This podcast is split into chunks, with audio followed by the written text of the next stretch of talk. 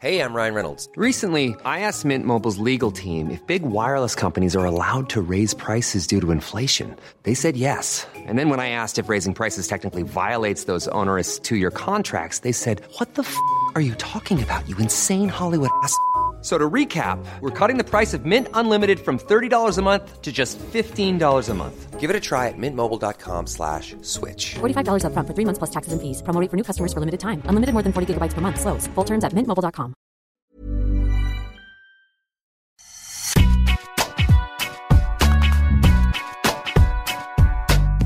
Bonjour à toutes et à tous, bienvenue dans Deep Impact, le podcast qui parle tennis tous les jours pendant la quinzaine de Roland Garros sur les sites et applications eurosport.fr. Je suis Sébastien Petit et je suis accompagné par celui qui ne dort plus, même pas entre les points, Arnaud Di Pasquale. Bonjour. Salut Seb. Salut Laurent. Salut Max. À nos côtés, donc ce journaliste de la rédaction, Laurent Verne et Maxime Battistella. Bonjour à tous les deux. Salut à tous. Ce jeudi, le jour de l'ascension, n'a jamais aussi bien porté son nom. Quatre Français se sont hissés au troisième tour. Diane Paris, Léolia Jean-Jean, Gilles Simon et Hugo Gaston portent donc haut les couleurs françaises. Si on nous avait dit ça avant le tournoi, on aurait signé tout de suite. Eh bien, nous reviendrons sur cette belle surprise en première partie. Ensuite, nous nous projetterons sur le troisième tour, sur leur troisième tour. Qui voyez-vous aller le plus loin dans ce tournoi? C'est la question que je vous poserai. Et enfin, pour finir, nous ferons un zoom sur l'affiche de ce troisième tour que nous avons choisi, Alcaraz-Corda, match piège ou formalité à remplir pour le phénomène espagnol. Eh bien, ce sera notre débat du jour. Cette émission est à retrouver sur toutes les plateformes de podcast et des extraits vidéo des meilleurs moments de l'émission sont à retrouver sur notre application Eurosport. N'hésitez pas à venir nous voir sur les réseaux sociaux via le hashtag Homme of Tennis. Nous serons ravis de vous répondre. Eh bien, je crois que les joueurs sont prêts, alors c'est parti. Alors, ils étaient 28 au premier tour, ils ne sont plus que 4, voire 5 si on compte Alizé Cornet qui affronte Yelena Ostapenko. Dans la soirée, on enregistre avant son match, donc le bilan peut encore gonfler. Alors, on pourrait voir une maigre réussite pour le clan français en Langaros, mais réussite quand même, car il faut se rappeler que bah, l'an dernier, eh ben, il n'y en avait pas un seul au troisième tour. Donc 4 ou 5, eh ben, c'est une sacrée aubaine. Et avant ce Roland, on se disait déjà que ce serait une bonne nouvelle d'en avoir encore en compétition au soir du, du jeudi. Donc, Arnaud, on peut considérer que ce Roland, déjà, il part sur de, bonnes bases et que c'est un bon Roland finalement pour les Français. C'est un bon Roland. Après, on n'est pas là pour hurler de joie quand on a quelques Français au troisième tour. J'espère qu'on ambitionne un petit peu, un petit peu plus euh, à terme, en tout cas, même si euh, aujourd'hui, c'est vrai que je suis pas sûr qu'on s'y attendait. Et puis avec des belles surprises, en fait, c'est surtout ça, avec euh, des nouvelles têtes.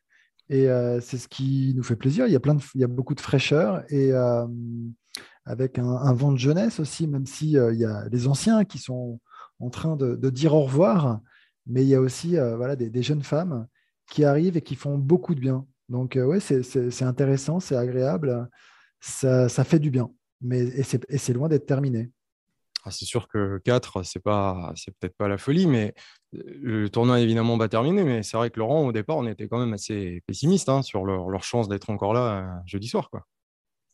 Ah ben, je crois que c'était dimanche lors de la première. Euh, moi, j'avais dit que si jeudi soir, on avait encore un ou une représentante française pour le troisième tour, ce serait pas un exploit, mais ce serait une réussite. Parce que par rapport à leur classement, par rapport au tirage au sort, il y a beaucoup de joueurs et de joueuses français qui ont pris des têtes de série dès le premier tour. Euh, pour moi, en voir quatre, peut-être cinq, euh, c'est très très bien. Dans le contexte, évidemment, Arnaud a raison. Dans l'absolu, avoir quatre Français au troisième tour, c'est pas pas une fin en soi. À l'époque où on avait euh, quatre joueurs dans le top 10 ou juste autour, le, tournoi commençait vraiment pour la plupart d'entre eux euh, en huitième. Aujourd'hui, on n'en est plus là. Donc pour moi, c'est n'est pas forcément un super Roland pour le moment. On verra. Hein. Il, peut, encore se passer des, choses si, il et elle vont plus loin. Mais dans le contexte de ce printemps 2022, pour moi, c'est vraiment une belle surprise. Et là où je suis d'accord avec Arnaud, c'est qu'en plus, Gilles Simon, on connaît un petit peu quand même, mais euh, Hugo Gaston, c'est plutôt une confirmation en revanche, chez les filles, c'est vrai que c'est deux très très belles surprises, deux, histoires très différentes, mais deux belles surprises. Et on, l'avait dit, pour qu'il il ou elle puisse aller au troisième tour, voire plus loin, ça passait par des, des perfs, quoi, par des perfs. Elles ont eu lieu, ces perfs. Diane Paris a sorti Kreshikova, euh, Léolia Jean-Jean a sorti Pliskova, Hugo Caston a sorti Deminor, Gilles Simon a sorti Carreno Busta. donc, ils ont tous éliminé la première tête de série qui était sur leur chemin. Ça leur a ouvert le, tableau des, 16e. Voilà, donc c'est très très bien. Euh, maintenant, effectivement, pour qu'on parle d'un très bon Roland dans l'absolu, je pense qu'il faudrait, euh, il faudra à minima une présence en seconde semaine. Quel match, euh, toi, tu as le plus marqué, Maxime, de tous ces exploits qui ont été réalisés depuis le début de la quinzaine? Bah, le, le, match qui a rendu un peu, un peu tout le monde fou, c'est celui de Gilles Simon. Gilles Simon contre Carreno Busta, parce que, oui, parce qu'après avoir gagné les deux premiers sets, on sentait qu'il avait plus d'essence dans le moteur et il était breaké dans le cinquième et on voyait pas comment il pouvait s'en sortir. Et euh, c'est un peu la, la magie de, de, Roland qui a, qui a réopéré après euh, deux, deux, deux éditions euh, gâchées par, le, par les jauges restreintes à cause du coronavirus. Là, le, public a, joué tout son rôle pour donner ce, supplément d'âme à Gilles Simon notamment, mais aussi à Hugo Gaston. Euh, lors de son premier tour. Il n'en a pas eu besoin là aujourd'hui pour le deuxième, il était en, maîtrise. Toutes ces heureuses surprises, elles, ont un dénominateur commun qui s'appelle Jean-Paul Lotte. non, je, plaisante, mais je l'ai eu euh, en interview juste avant le tournoi et il me disait que une bonne performance euh, côté français, ce serait que tous se battent comme des lions. Et sur ce tournoi, s'il y a un truc qu'on ne peut pas reprocher aux Français, c'est de tout donner du premier au dernier point. Et ça a apporté euh, ses fruits pour certains d'entre eux. C'est un peu la moindre des choses, comme je suis d'accord avec, avec, toi, oui. mais c'est quand même la moindre des choses quand tu es français à Roland. Si tu n'as pas envie de te dépouiller et d'aller au-delà de tes limites dans ce certes, certes, mais euh, souvent ils peuvent être euh, comment dire paralysés par la pression. C'est arrivé à de nombreuses reprises. C'est arrivé à de nombreuses reprises à Roland. Tu as beau vouloir tout donner, tu n'y arrives pas. Et donc euh, là, pour le coup, il n'y a pas vraiment d'exception, je trouve. En tout cas, c'était beau de ce point de vue-là, je trouve. Et puis le, meilleur exemple, c'était quand même son gars hein, qui, qui, termine euh, son, son Roland en, allant au bout lui-même. Euh, Exactement, même au-delà de ce qu'il peut faire. Trouve que les quatre qui se sont qualifiés pour le troisième tour, ils ont tous un point commun aussi, c'était que ce deuxième tour était difficile potentiellement à gérer parce que soit c'était une confirmation, soit ils sortaient, ils sortaient tous d'un match énorme. C'est-à-dire que Gilles Simon, il y a effectivement ce match contre Carino Busta qui était complètement fou. Et d'ailleurs, Gilles l'a dit là au micro de Mario Bartoli sur le Châtrier. Il a dit J'ai vécu le match le plus dingue de ma vie il y a deux jours. Et j'avais qu'une crainte, tu n'as pas envie de faire un match de merde euh, deux jours après quand tu as vécu ça. Et c'est peut-être en partie pour ça qu'il a raté son début de match aujourd'hui contre Steve Johnson. Euh, Gaston avait sorti de minor, lui aussi un match assez incroyable, 7-6 au cinquième. Diane Paris avait battu Krejcikova. Et pour Léolia Jean-Jean, c'était un peu différent parce que sa grosse perf sportivement, elle était plutôt au deuxième tour. Enfin, il fallait qu'elle digère ce qui lui était tombé dessus. C'était son premier match, non seulement en Grand Chelem, mais sur le circuit principal. Donc, et mmh. ils ont tous su enchaîner. Et ça, je trouve que c'est la vraie belle satisfaction. Et si on prend quelqu'un comme Hugo Gaston, c'était presque plus dur pour lui de jouer Kachin euh, aujourd'hui que de minor au premier tour, en tout cas dans la, dans la préparation. Et toi, Arnaud, euh, quel match t'as as le plus marqué en ce début de quinzaine? Tu es français, évidemment. Je, suis complètement euh, en phase avec ce que vient de dire Laurent. Complètement. C'est-à-dire que sur vraiment le, principe des confirmations qui était difficile, en fait. Et je pense qu'ils étaient très attendus, avec une différence, c'est vrai, pour Léolia, malgré tout. Mais, mais quand même, de réussir à, enchaîner en fait sur un deuxième match et aller chercher une victoire. Moi, c'est difficile d'en choisir un, franchement. C'est très dur. Mais euh, je vais quand même choisir Léolia Jean-Jean. Voilà, je vais, la, je vais la choisir parce que, euh, au-delà de ce vent de fraîcheur, c'est son histoire hein, qui nous plaît énormément. Euh, alors attention, il y en a beaucoup qui imaginent qu'elle n'a pas joué pendant dix ans. je précise qu'elle a continué à s'entraîner, qu'en université américaine, on joue au tennis. elle n'était pas sur le circuit pro et elle s'est tardivement, mais comme le font beaucoup d'athlètes qui vont quand même en université. C'est juste une petite parenthèse quand même, même si euh, ça reste. pas sous le feu des projecteurs, mais ça reste, quand même. ça reste magique ce qui se passe. Attention, je ne veux pas le minimiser loin de là. Mais voilà, en tout cas, ce qui, m'a, ce qui me bluffe euh, chez cette fille, c'est. Euh, c'est ce que je lis hein, parce que je ne l'avais pas vu jouer. Je sais qu'elle était promise à un avenir de top 10 quand elle était toute jeune, blessure, ok. Mais là, c'est vraiment son tennis, la manière dont elle joue. Elle joue très juste, ses variations. Euh, c'est son cran, son courage, euh, sa sérénité aussi finalement, parce qu'à la conclusion, il fallait, fallait rester sereine et c'était pas simple d'avoir Pliskova, en face euh, sur un deuxième tour à Roland quand on sait par où elle est passée et ce que ça peut représenter que d'aller au troisième tour pour une fille comme elle. J'ai regardé tout son match et ça a été un, vrai régal. ça a été très bon. et c'était, je pense que c'était pas gagné d'avance. Ce que je veux dire, c'est que même si euh, c'est peut-être pas la plus grande Pliskova, hein, on est bien d'accord, mais peu importe, c'est pas ce qui est important parce qu'à la limite, Diane Paris, c'est pareil contre Kreshikova. On a pu voir quand même euh, quelques défaillances de la part de la Tchèque sur les deuxième et troisième sets.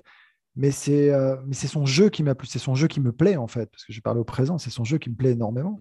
Ça, reste une top 10, une top 10, ça reste une Non, non, mais c'est une énorme performance. Et là, là, on peut parler d'un petit exploit quand même, parce que c'est de la part de Jean-Jean et c'est génial. Et, et, quand on la voit jouer comme ça, surtout, je ne sais pas ce que vous en pensez, mais euh, elle, a tout, elle, a tout, pour aller très haut. Quoi. Tu parlais de son calme, et ce qui est marrant, c'est qu'elle a dit aujourd'hui qu'elle était plutôt une fille et une joueuse qui avait tendance à beaucoup râler et à beaucoup s'énerver. Et quand on la voit sur le cours, on n'imagine pas du tout ça. Donc, c'est qu'elle est vraiment dans un état d'esprit de sérénité totale. moi, je trouve qu'elle a le, le, double avantage, même le triple avantage d'une forme d'insouciance la fraîcheur euh, d'une junior mentalement, et puis en même temps cette maturité qui, est celle d'une jeune femme de 26 ans, et ce qui doit beaucoup l'aider, à mon avis, à appréhender tout ce qui lui arrive depuis 3-4 euh, jours, elle doit le vivre. Ça doit être plus facile, entre guillemets, à vivre à 26 ans quand on a son bagage humain, son vécu, que quand on a 17 ou 18 ans. J'imagine en tout cas. Alors, après avoir dit tout ça, quelle suite pour nous Français? Ce sera l'objet de notre deuxième partie avec notre débat du jour.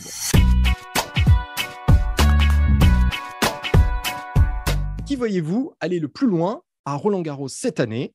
C'est la question que je vous pose dans notre deuxième partie. Pour toi, Maxime, c'est donc moi, Jean-Jean qui sera euh, celle qui pour moi, en deuxième semaine. Moi, sur le papier, je la vois. Euh, je, pense que c'est elle qui a le plus de chances d'aller en deuxième semaine. Pourquoi? Parce que comme le disait Arnaud euh, il y a, quelques instants, euh, elle, elle a un jeu très complet, très intéressant, euh, fait de variations, beaucoup de slices, elle utilise l'amorti, elle est très lucide tactiquement sur le, sur le cours. Elle a rendu dingue, hein, absolument dingue, Pliskova qui ne savait plus quoi faire aujourd'hui, vraiment plus quoi faire. Et elle a, ben, elle a, fait un wagon de faute directe, Pliskova, parce que elle n'avait jamais deux fois la même balle à jouer. Et ça, dans le tennis moderne, aussi bien euh, masculin que féminin, c'est assez rare, faut le souligner. Et Laurent avait une, belle formule dans son papier à, l'époque, quand elle était euh, censée être un, un, prodige du tennis français, on, l'a comparée à Martina Hingis. Et c'est un peu ça, c'est-à-dire que tactiquement, elle a beaucoup d'outils. Euh, Arnaud parlait de son revers, c'est incroyable comme elle se jette dedans euh, comme elle est capable d'imprimer de, la vitesse à la balle d'un coup, notamment en revers croisé. son revers croisé, c'est une euh, petite merveille. Et euh, cette intelligence qu'elle a d'attendre la bonne balle pour accélérer ou pour faire une amortie, bref, elle, elle est tout en, tout en maîtrise. L'amortie, c'est son coup préféré d'ailleurs. Eh bien, je comprends pourquoi, parce qu'elle a régalé le Simone Mathieu avec. Hein. Il, y a eu des, il y a eu des ovations après des, des, amortis et je peux vous dire que Pliskova était plutôt dégoûtée. Euh, même chose avant de revenir sur, sur, sur, chaque match, je vais vous donner une petite statistique qui vient de nous arriver de Je 7 Maths. Euh, donc notre partenaire euh, à l'année pour, le, pour, pour, les statistiques les plus originales. une stat donc sur Léolia Jean-Jean, euh, donc euh, qualifiée pour le troisième tour de Roland Garros. Elle est seulement la quatrième joueuse française de l'Air à réussir à se qualifier donc pour ce tour, pour son premier tournoi du Grand Chelem.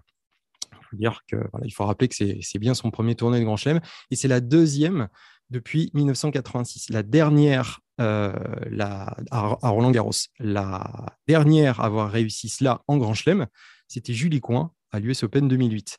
Donc toi, euh, Arnaud, qui était là, qui, avait euh, vibré devant Léolia Jean-Jean, est-ce que toi, tu la vois aller en deuxième semaine? Écoute, ouais, j'y crois. Moi, j'y crois pas mal. J'y crois pas mal. Je trouve ça assez dingue, mais complètement fou même. Voilà. Mais, mais, mais en fait, de, réussir à aussi bien jouer tout d'un coup comme ça, de, pouvoir élever son niveau de jeu et, de le tenir. Hein.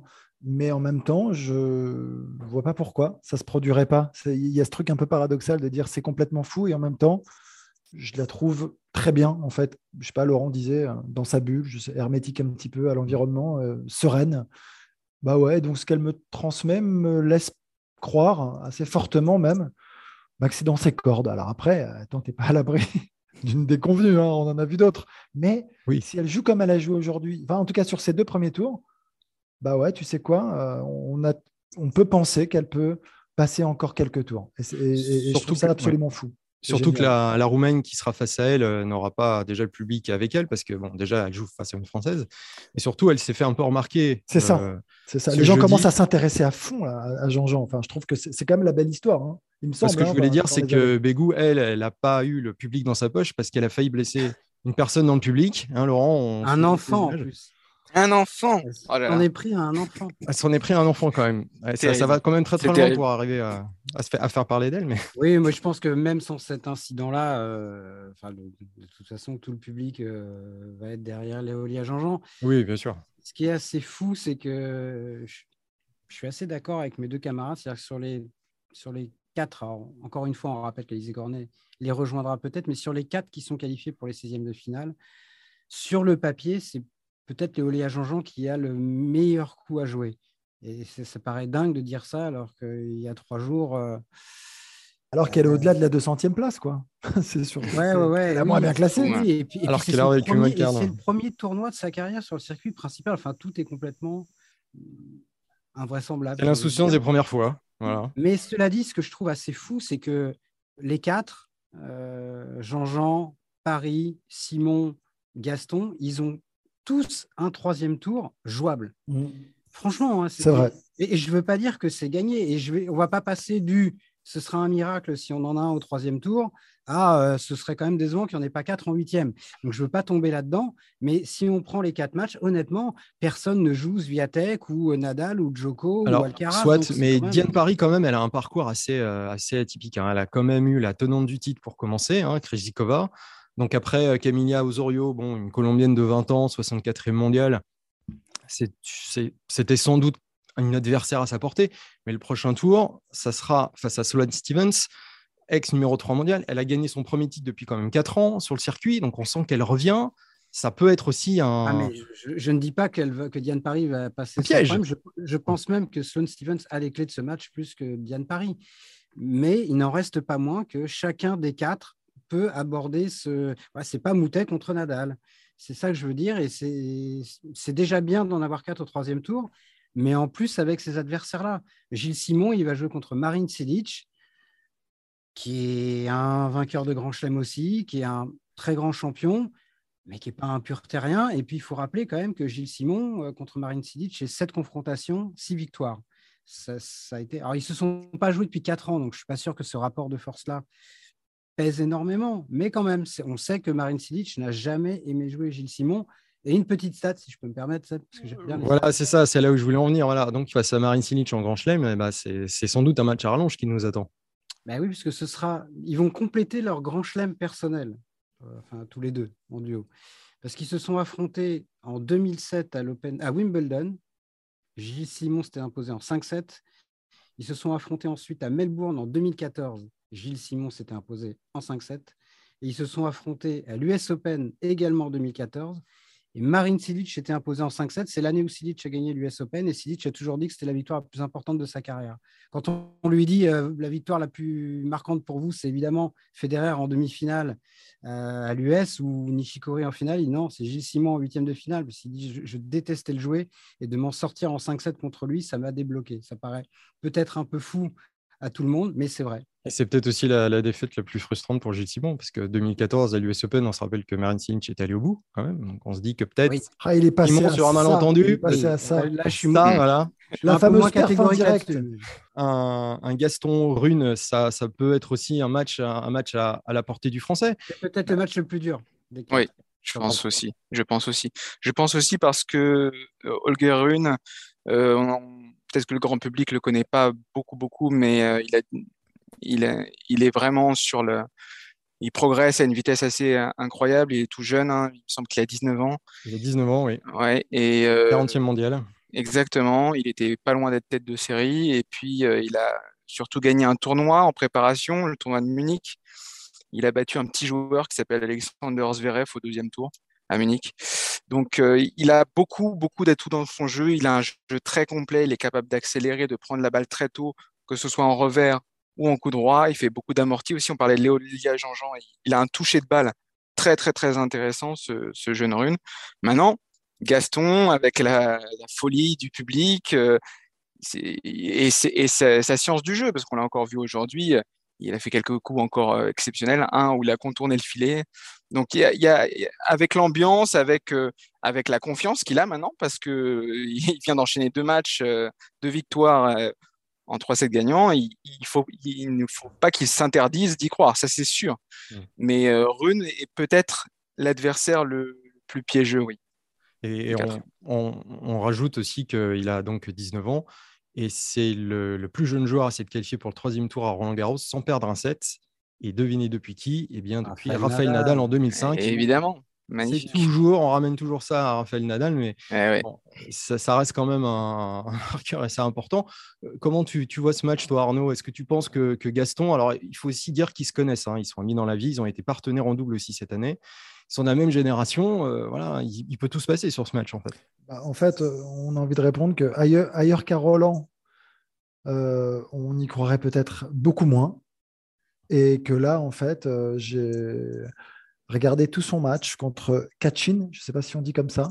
Mais, Pedro, Kachin. Euh, Pedro Kachin. Euh, mais euh, franchement, il a été tout en contrôle, même si je crois qu'il se fait débreaker au troisième. Et malgré tout, parce qu'il avait le break en poche au troisième, il était assez tranquille vraiment sur ce match. Et, un match vraiment piège, je trouve vraiment. Parce qu'après avoir battu deux mineurs, il fallait confirmer, c'était difficile de jouer cet adversaire lucky loser, qui plus est, qui avait rien à perdre euh, qui n'est pas tout jeune hein, d'ailleurs non plus, mais euh, il, il, voilà, il l'a maîtrisé parfaitement euh, en, jouant un super tennis. Bah, pendant deux jeux, je me suis dit, tiens, attention, il va falloir qu'il se réveille un peu. Je l'ai trouvé un peu mou dans son entrée en matière. Et après, en revanche, il a été excellent. je... Et ce qui est absolument génial, et les gens, les gens à Paris, j'ai envie de dire, le connaissent maintenant. Et en fait, dès le premier jeu, il y a une ambiance de folie. Je crois que c'est le seul joueur qui amène ça sur un terrain. Peut-être avec un Benoît Père, peut-être, je ne sais pas, je me pose la question, mais même si les caractères sont un peu différents quand même, mais, dans, mais dans, dans, un truc, il embarque le public dès le premier jeu. Ça n'existe pas, non? Mm. D'habitude, c'est comme les fins de set, c'est des moments chauds. Lui, Henri, Lecomte, Henri Lecomte était comme ça aussi. Ouais, mais c'est vrai, c'est quand même c'est rare et extraordinaire et c'est génial. Le public l'attendait. Le public mm. sur, sur, le Lane il y avait le, le terrain était plein tout le temps. Mm. C'est quand même génial pour Hugo Gaston. Donc euh, c'est jouable. Donc, donc pour, non mais simplement et pour, pour le coup, donc il peut, il peut rendre fou n'importe qui en fait à Roland. Voilà, n'importe qui et encore plus un, jeune, joueur malgré tout. Oui, je ne sais plus si c'est toi ou Bertrand qui disait ça il y a quelques jours. Ça devait être moi. Bon, disons que c'était toi qui disais ça, Arnaud, que Runeux, un joueur de 19 ans comme ça, sur le Lenglen ou le Châtrier, parce que ce sera un des deux, euh, avec une ambiance de dingue. Comment il va gérer ça? Et c'est vrai qu'on a vu que euh, Carlos Alcaraz, l'année dernière, avait été enseveli là-dessous euh, à Bercy. Donc, ce sera peut-être difficile à gérer pour lui. Après, est-ce que ce sera sur le Châtrier? Est-ce que ce sera en night session? C'est pas impossible. ce qui pourrait être encore un petit peu plus dingue. Je sais pas. Hugo a dit, lui, qu'il se plaisait bien sur le Langland. Donc, c'est un, peu plus, c'est un peu plus les, gens sont plus proches du, cours sur le Langlaine et c'est peut-être mieux pour les ambiances de feu. Ouais, oui, après, S'il y, a 15 000 personnes en ambiance de feu, c'est pas Oui, c'est vrai, c'est vrai, c'est vrai. On, l'a vu avec, euh, avec Joe notamment. Puis euh, c'est vrai qu'il euh, a été huitième de finaliste à Roland Garros, mais c'était en octobre 2020. Donc c'était relativement euh, anonyme. Enfin, le public n'était pas, était pas là non plus pour le soutenir, parce que c'était en pleine Ouais, mais je me souviens quand même du 8 au team. Même avec 1500 personnes, euh, il y avait du bruit comme 10 000. Mais c'est sûr que c'est pas le même contexte, tu as raison, oui. Mais ce, sera forcément un facteur très, très important. On sait qu'Hugo Gaston euh, va s'appuyer dessus. La grande interrogation, c'est comment le, le, Norvégien peut réagir, lui, le Danois, pardon, peut réagir par rapport à ça. Et puis en plus, enfin, ça reste quand même une, sacrée surprise parce qu'il restait sur, je parle de, Gaston au, troisième tour, il restait quand même sur cinq défaites en six matchs sur terre battue. Il est venu de ce premier tour face à, face à Dominor, qui était certes quand même être loin, il est loin d'être le meilleur lifter sur terre, mais 20e mondial tout de même. Donc, euh, de voir Gaston à ce niveau-là, ça vous émoustille pas plus que ça? Non, non parce que je pense vraiment qu'on a compris maintenant qu'avec Hugo Gaston, quand il arrive à Bercy ou à Roland, il faut oublier tout ce qui s'est passé avant. Mmh. voilà, il y, a deux Hugo Gaston. C'est un autre joueur, exactement. ça le sublime. Ça le sublime. Ces ambiances-là le sublime. Et comme disait euh, Arnaud tout à l'heure, il y a quelque chose de fantastique, c'est que ça commence dès le départ. Alors, je pense que c'est aussi le fait qu'il euh, y a un peu un, un syndrome David contre Goliath. Hein. En 2020, c'est ce qui s'est passé contre Vavrinka. On, se disait, mais d'où vient ce, petit, bonhomme qui court partout et qui, qui rend dingue euh, Stan, puis ensuite Dominique Thiem. Et ce syndrome euh, David contre Goliath eh ben, s'est transformé en. Il, est devenu la mascotte, en fait. Il est devenu la mascotte du public. Mais aujourd'hui, ce n'était pas le cas. Et justement, c'est pour mm. ça que c'est une victoire, à mon avis, très importante pour lui. Et, d'ailleurs, il l'a dit il a dit c'est la première fois que je rentrais sur le Langlen ou sur le Châtrier en étant favori, en devant gagner. Et la façon dont il a géré ça, je trouve, est très, très significatif. Et moi, je suis presque plus impressionné par la manière dont il a gagné aujourd'hui que par son match contre Dominor dont on sentait tous un peu, sans savoir s'il allait gagner, mais qu'il allait élever son niveau au niveau d'un joueur euh, d'un top 20. on verra s'il arrive à se, hisser en huitième de finale pour la deuxième fois de sa, carrière en Grand Chelem à Roland Garros. Ce serait quand même une sacrée performance pour ce, pour ce jeune joueur français. On va, on va finir cette émission en se projetant sur un match de la Night Session euh, de vendredi. C'est Alcaraz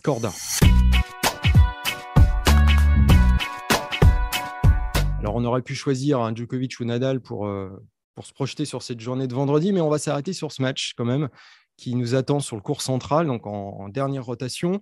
Alcaraz-Corda, un pur match de, de, next-gen entre deux garçons qui n'est pas indifférent. Et ce qui est intéressant, c'est que Corda a battu Alcaraz sur terre battue cette saison. C'était à Monte-Carlo. Comment est-ce que Arnaud, on va commencer par toi, comment est-ce que tu, vois ce match? Est-ce que tu vois un match équilibré, Alcaraz qui écrase tout ou Corda qui tient tellement bien la corde pour faire un mauvais jeu de mots, qui parvient à renverser l'Espagnol? Je ne vois pas Corda euh, forcément euh, rivaliser. Enfin, voilà, je, me ressenti comme ça, c'est que ce match d'Alcaraz contre Ramos Vignolas, l'a vraiment, euh, enfin, j'allais dire lancé dans le tournoi, va, lui permettre de se libérer et, d'être, euh, je ne sais pas, plus. Enfin, le, le, terme est, le terme est pas juste parce que j'allais dire rigoureux alors qu'il est toujours rigoureux, mais lui permettre d'élever son niveau de jeu et de jouer beaucoup mieux parce que finalement, c'est ça. Il n'a pas bien joué. Là, grâce à ça, je pense que ça va le débloquer et, le lancer vraiment dans la compétition. Je pense que parfois, on a besoin ouais, d'un match, d'un tour ou, de deux même parfois, avant de pouvoir se libérer totalement. Je, pense que Alcaraz euh, reste sur cette surface meilleur que son adversaire, même s'il a perdu à Monte Carlo. Et euh, vois, sur l'Eurosport Tennis Club, j'ai donné Alcaraz vainqueur en quatre manches contre Corda au jeu des pronostics. Donc, je vais essayer de rester cohérent avec ce que j'ai raconté. tu as, le droit de donner un truc différent. C'est mieux. Mais euh, non, je le, je le, vois. Je le, je le vois. Je le, enfin, je sais pas. mais tu le vois perdre un set quand même. Peut-être. Ouais, parce que tout est possible. Mais donc, quand je dirais. Hein. C'est vite fait, en fait. C'est difficile de, de, tout gagner en 3 sets. Attends, c'est hyper dur. Mais, euh, pas le contraire. Mais je le... Non, non, je sais. Mais je, je pense que je, je, le vois plus fort. Je le vois plus fort et je le vois très fort. Et ce match, peut lui avoir fait du bien. Alors, c'est peut-être une sorte de poncif de dire ça quand tu as sauvé des balles de match, que tu t'en sors à l'arrache et tout. Mais là, je trouve que le fait qu'il soit passé, je suis inquiet pour ses adversaires maintenant. Que ça vaut pour pas, sera Non, pas du tout, c'est différent pour Zverev. Désolé. non, désolé, c'est pas pareil. On en reviendra à Zverev, un de ces quatre, s'il est encore là, évidemment. Mais euh, toi, Laurent, tu le vois encore euh, un peu à la, à la limite, euh, être encore poussé dans ses retranchements ou alors dérouler comme, comme un cadre de Père Alcaraz? En tout cas, je ne pense pas que le match de Monte-Carlo aura la moindre influence sur, sur le destin de ce match de, de vendredi. évidemment, on se raccroche tous un petit peu à ça et c'est la porte d'entrée idéale. Euh, Corda est le seul joueur à avoir battu Alcaraz sur terre cette saison. Donc, euh, rien que pour ça, c'est intéressant, mais c'était loin, c'était Monte Carlo, il sortait de Miami, il n'était pas prêt, clairement. Ça n'enlève rien au mérite de Corda, qui avait fait un très bon match. Mais... tu veux dire que la transition euh, de dure, terre battue, était. Oui, c'est-à-dire que si Corda l'avait battu à Madrid euh, ou même Barcelone, ça n'aurait ça aurait pas le même impact pour moi, je dirais pas la même chose. Maintenant, par rapport à ce que disait Arnaud, honnêtement, je ne sais pas. Je pense qu'on va avoir la réponse demain, justement. Est-ce que le match contre Ramos Vignola, c'était, euh, pour utiliser un autre poncif, une sorte de jour sans Un accident. Euh, un accident, un match-up qui ne lui convenait pas, de jouer contre un compatriote, même s'il avait déjà battu Nadal. Euh, voilà, plein, plein de choses. Moi, je l'ai trouvé vraiment très ouais, difficile. Ce qui m'a le plus surpris, c'est le nombre de mauvais choix qu'il a opéré tactiquement. De nervosité aussi, quand même. Bah, ça vient sans doute de là, oui. Mais donc, à mon avis, on va savoir euh, là euh, si c'était juste euh, ce jour-là ou si ça annonce une quinzaine bah, peut-être un petit peu plus difficile. en tout cas, dans la perspective d'une demi-finale ou de la quête de son premier titre du Grand Chelem. Moi, je ne sais pas. Sincèrement, je ne sais pas. ce qui est sûr, c'est qu'il a encore montré qu'il avait un caractère vraiment de champion déjà. Ça, on n'avait pas beaucoup de doutes là-dessus, mais ce qu'il a fait euh, quand même dans les deux derniers sets, c'était très, très, très fort pour moi.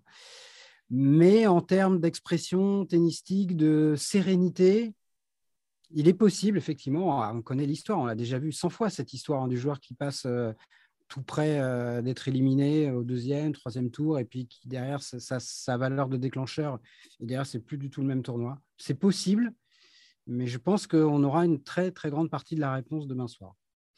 C'est vrai qu'il avait dit, euh, je reviens à sa, défaite face à, face à Corda, qu'effectivement la transition dure, terre battue était, compliquée pour lui et que ce n'était pas spécialement un, match, euh, un match facile pour lui. Euh, Maxime, toi, tu, tu, tu, le vois un peu, un peu d'adversité quand même avec ce, ce, joueur, Sébastien Corda? Mmh, Au fait, juste, Alcaraz l'a répété en plus après son match contre Ramos, on l'a interrogé sur Corda et il a répété que euh, ça n'avait rien à voir, que maintenant il avait beaucoup de matchs sur terre battue derrière lui et qu'il n'était pas inquiet par rapport à ce qui s'était passé à, Monte Carlo. Alors, est-ce que je, pense que Corda peut gêner Alcaraz? Oui, clairement.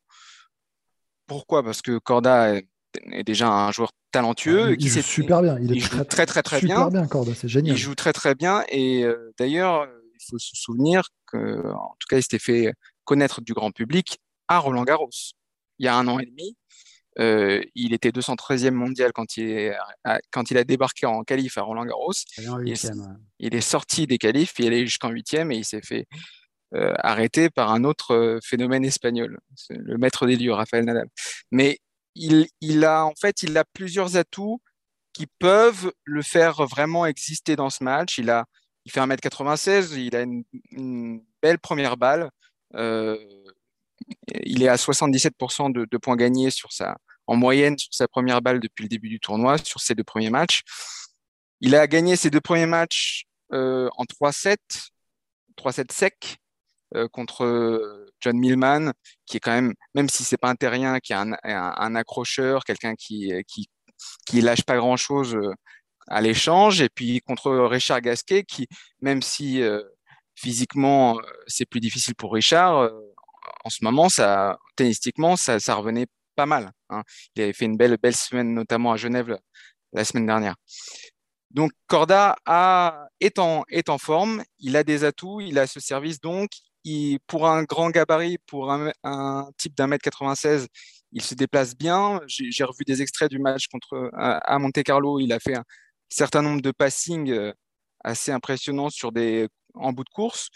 Euh, c'est un, un, type qui n'hésite pas aussi à venir à la volée quand il, quand il sent qu'il déborde, qu'il fait mal à son adversaire et qui se débrouille plutôt pas mal, beaucoup mieux qu'un qu Zverev par exemple hier dans son match contre Baez. Euh, et puis enfin, il a, un, il a un dernier petit atout tactique qui peut jouer, c'est euh, son revers, euh, son revers long de ligne, qui, euh, qui, est très fluide et qui peut lui servir à contrer Alcaraz, qui adore se décaler, tourner autour de son revers et se décaler avec son coup droit décroisé. Donc ça peut être un, outil tactique à, utiliser pour, Corda. Il l'avait fait à Monte Carlo aussi.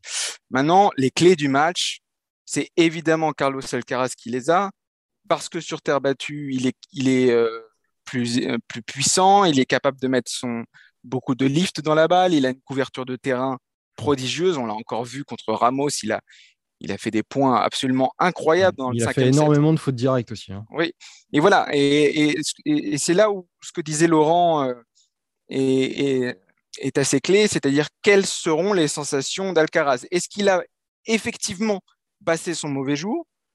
Ou est-ce que c'est quelque chose de plus, de plus ancré, cette, cette euh, légère fébrile fébrilité qu'on a vue, ces mauvais choix, ces, ces fautes en revers, beaucoup en retour de revers, énormément de fautes en retour de revers contre Ramos. Maintenant, il jouait un gaucher. Et jouer un gaucher, c'est quand même pas fréquent sur le circuit. Ramos est un vieux briscard gaucher avec un, une balle assez cotonneuse, euh, un faux rythme, euh, ce qui sera pas le cas de Corda qui a des frappes franches et qui est droitier. Mm. Donc on peut penser, on peut penser que il aura, euh, il aura fait toute cette analyse tactique avec Juan Carlos Ferrero et qu'il abordera le match beaucoup plus euh, avec un, un- une détermination. La clé, elle est- Retrouver. elle est- elle est pas Surtout s'il écoute le podcast, maintenant il a toutes les clés. Au petit pas jeu des technique, pronostics, euh, Arnaud c'était seul à 7 mouillé là pour le moment. Il voit donc Alcaraz en 4-7. Euh, Laurent, tu, tu vois quoi toi?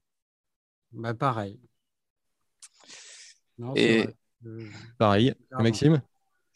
Ah, je vais être original, je vais dire pareil aussi. Ah. non, pas le Non, mais parce qu'en fait, en fait, pas en fait, en fait, c'est, je, je vois pas, Moi je dis 3-7 Je- Alcaraz. Voilà. je, je, je, ouais, je vois pas un match en 5-7, c'est- c'est sûr. Je, je pense que ce sera assez, euh, ce, ce sera assez, euh, comment dire, euh, En 4-7, quoi. non, mais assez direct. en fait, il va euh, faire assez 5-7. direct. Il C'est- a sauvé c'est 3 trop- balles de match. C'est trop- c'est On va trop tous avoir 4-7. faux. C'est trop 4-7, je On va pense. faire 5-7 corda et on va pouvoir arrêter le podcast. hein, ouais. Voilà.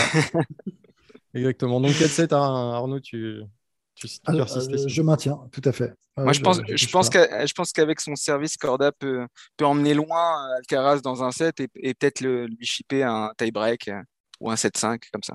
Bon, eh ben, on, fera le, on fera le point à ce moment-là après, après ce match.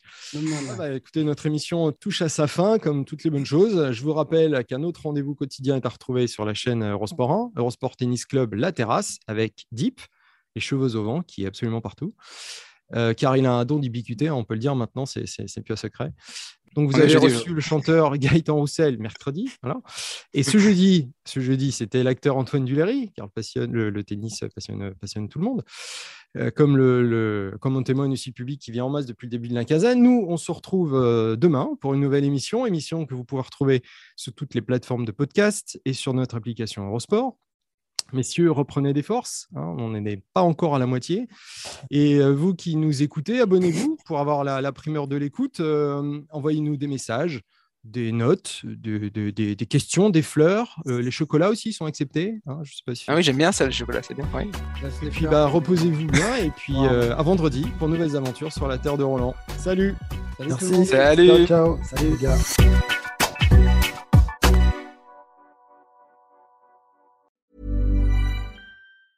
Planning for your next trip? Elevate your travel style with Quince. Quince has all the jet setting essentials you'll want for your next getaway, like European linen, premium luggage options, buttery soft Italian leather bags, and so much more. And is all priced at 50 to 80% less than similar brands. Plus, Quince only works with factories that use safe and ethical manufacturing practices. Pack your bags with high-quality essentials you'll be wearing for vacations to come with Quince. Go to quince.com slash pack for free shipping and 365-day returns.